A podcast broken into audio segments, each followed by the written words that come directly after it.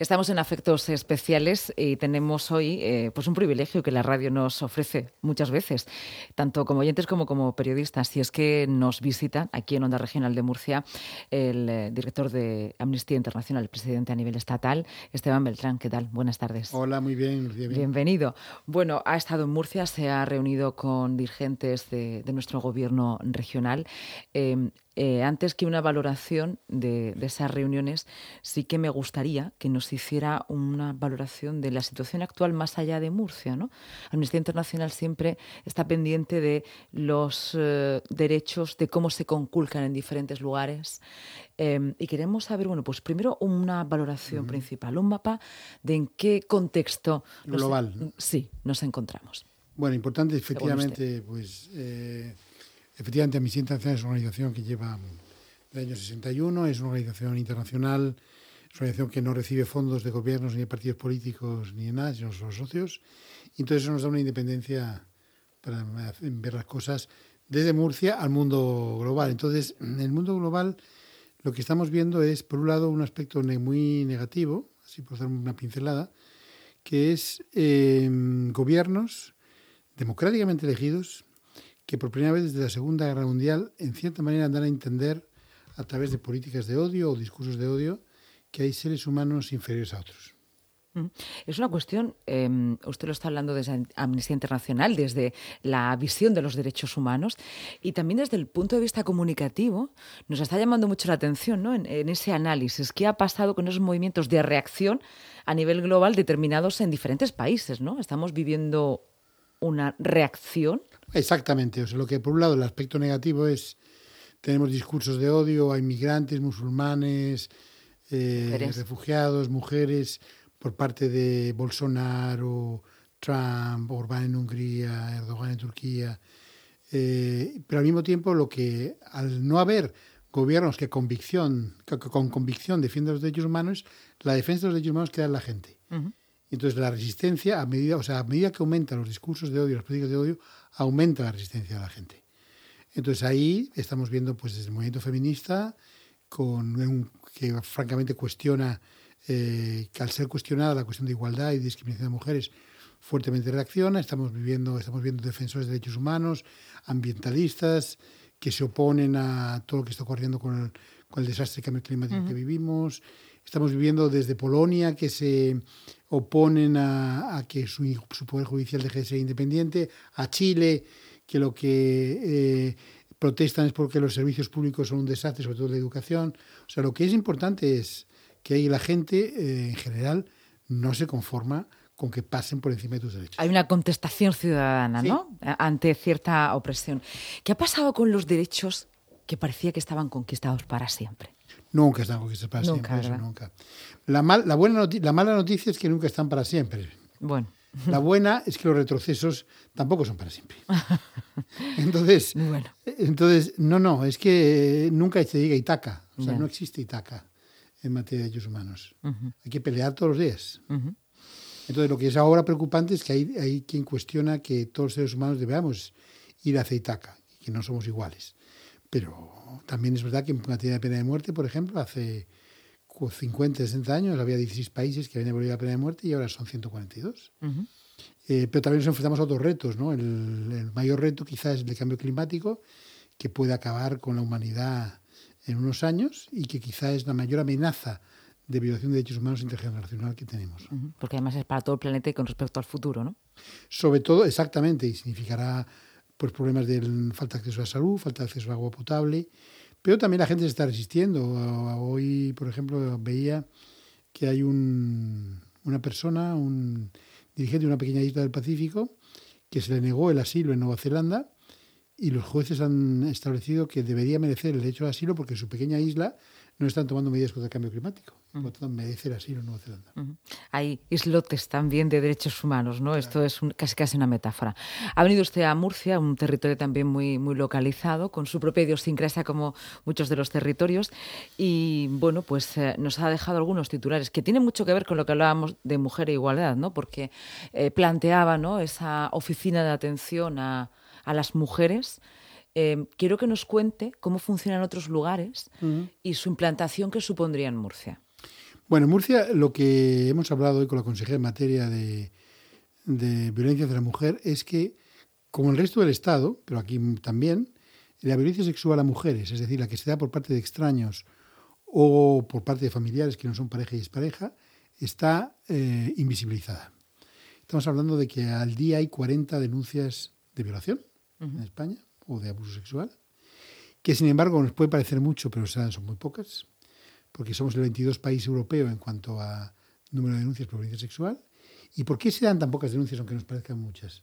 Porque las mujeres que, son violadas por extraños o, por familiares que no sean pareja y pareja se enfrentan a un laberinto. Eh, ¿De no denuncia? De un laberinto que cuesta denunciar y cuesta la protección. Entonces, lo que hemos hablado en Murcia, por ejemplo, con el gobierno, es que debe haber un centro de emergencia, un centro de crisis 24 horas, como recomiendan las instancias internacionales. Es decir, que no que cualquier mujer que sienta que ha sido abusada sexualmente o sea violada o niña tenga un lugar donde ir. Un teléfono 24 horas, porque las violaciones no, no son en hora de oficina solamente.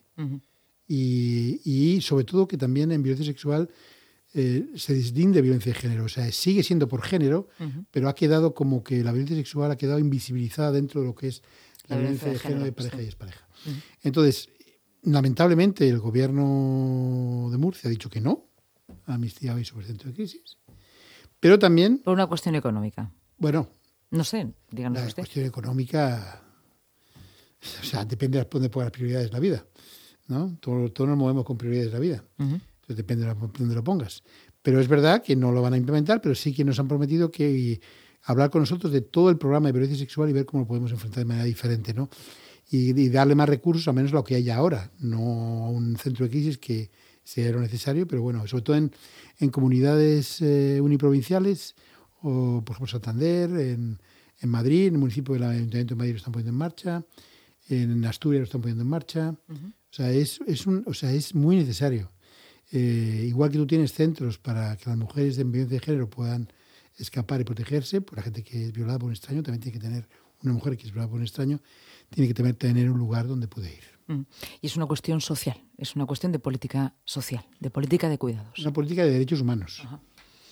Le quería preguntar hablando de derechos humanos. Eh, la educación es un derecho humano y nuestra región eh, comunicativamente ha saltado a la palestra durante los, las últimas semanas bueno, por la iniciativa del, del veto parental.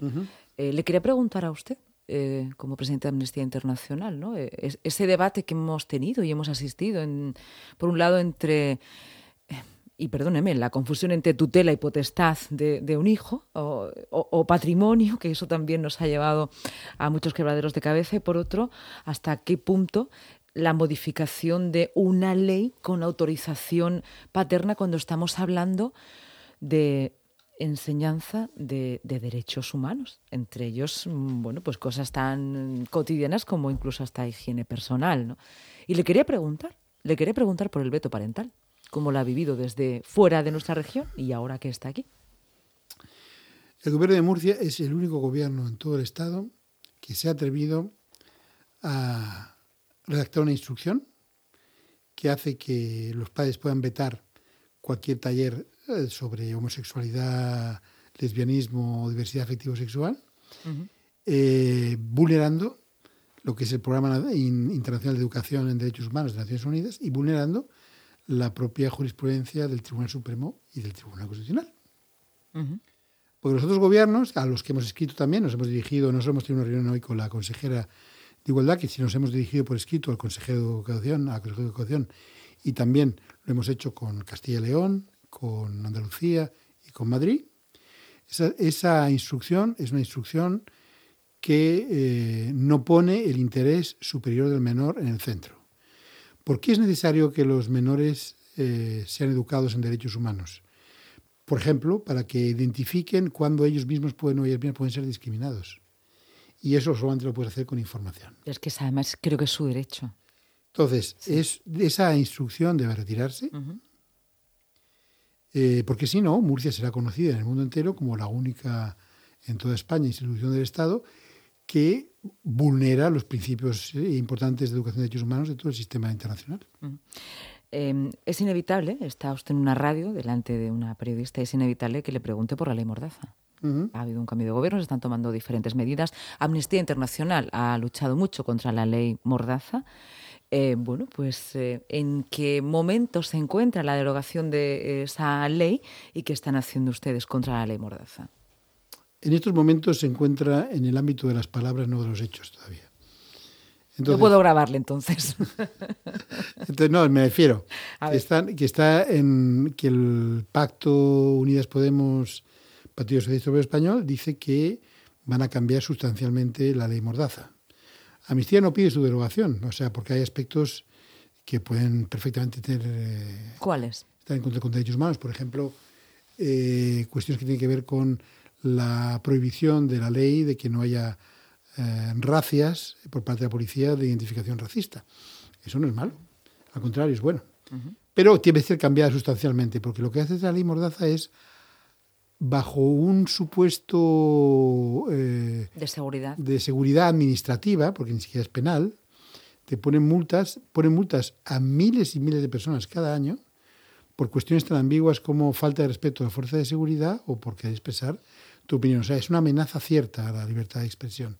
La libertad de expresión de cualquier gente. Lo vimos, por ejemplo, aquí. Eh, nosotros estuvimos documentando en Murcia todo lo que ocurrió con el soterramiento del AVE. En el informe de Amnistía Internacional hace unos años. Y aquí vinimos, y aquí les, les, aplicó la mordaza, y les aplicó uso excesivo de la fuerza a la gente que protestaba.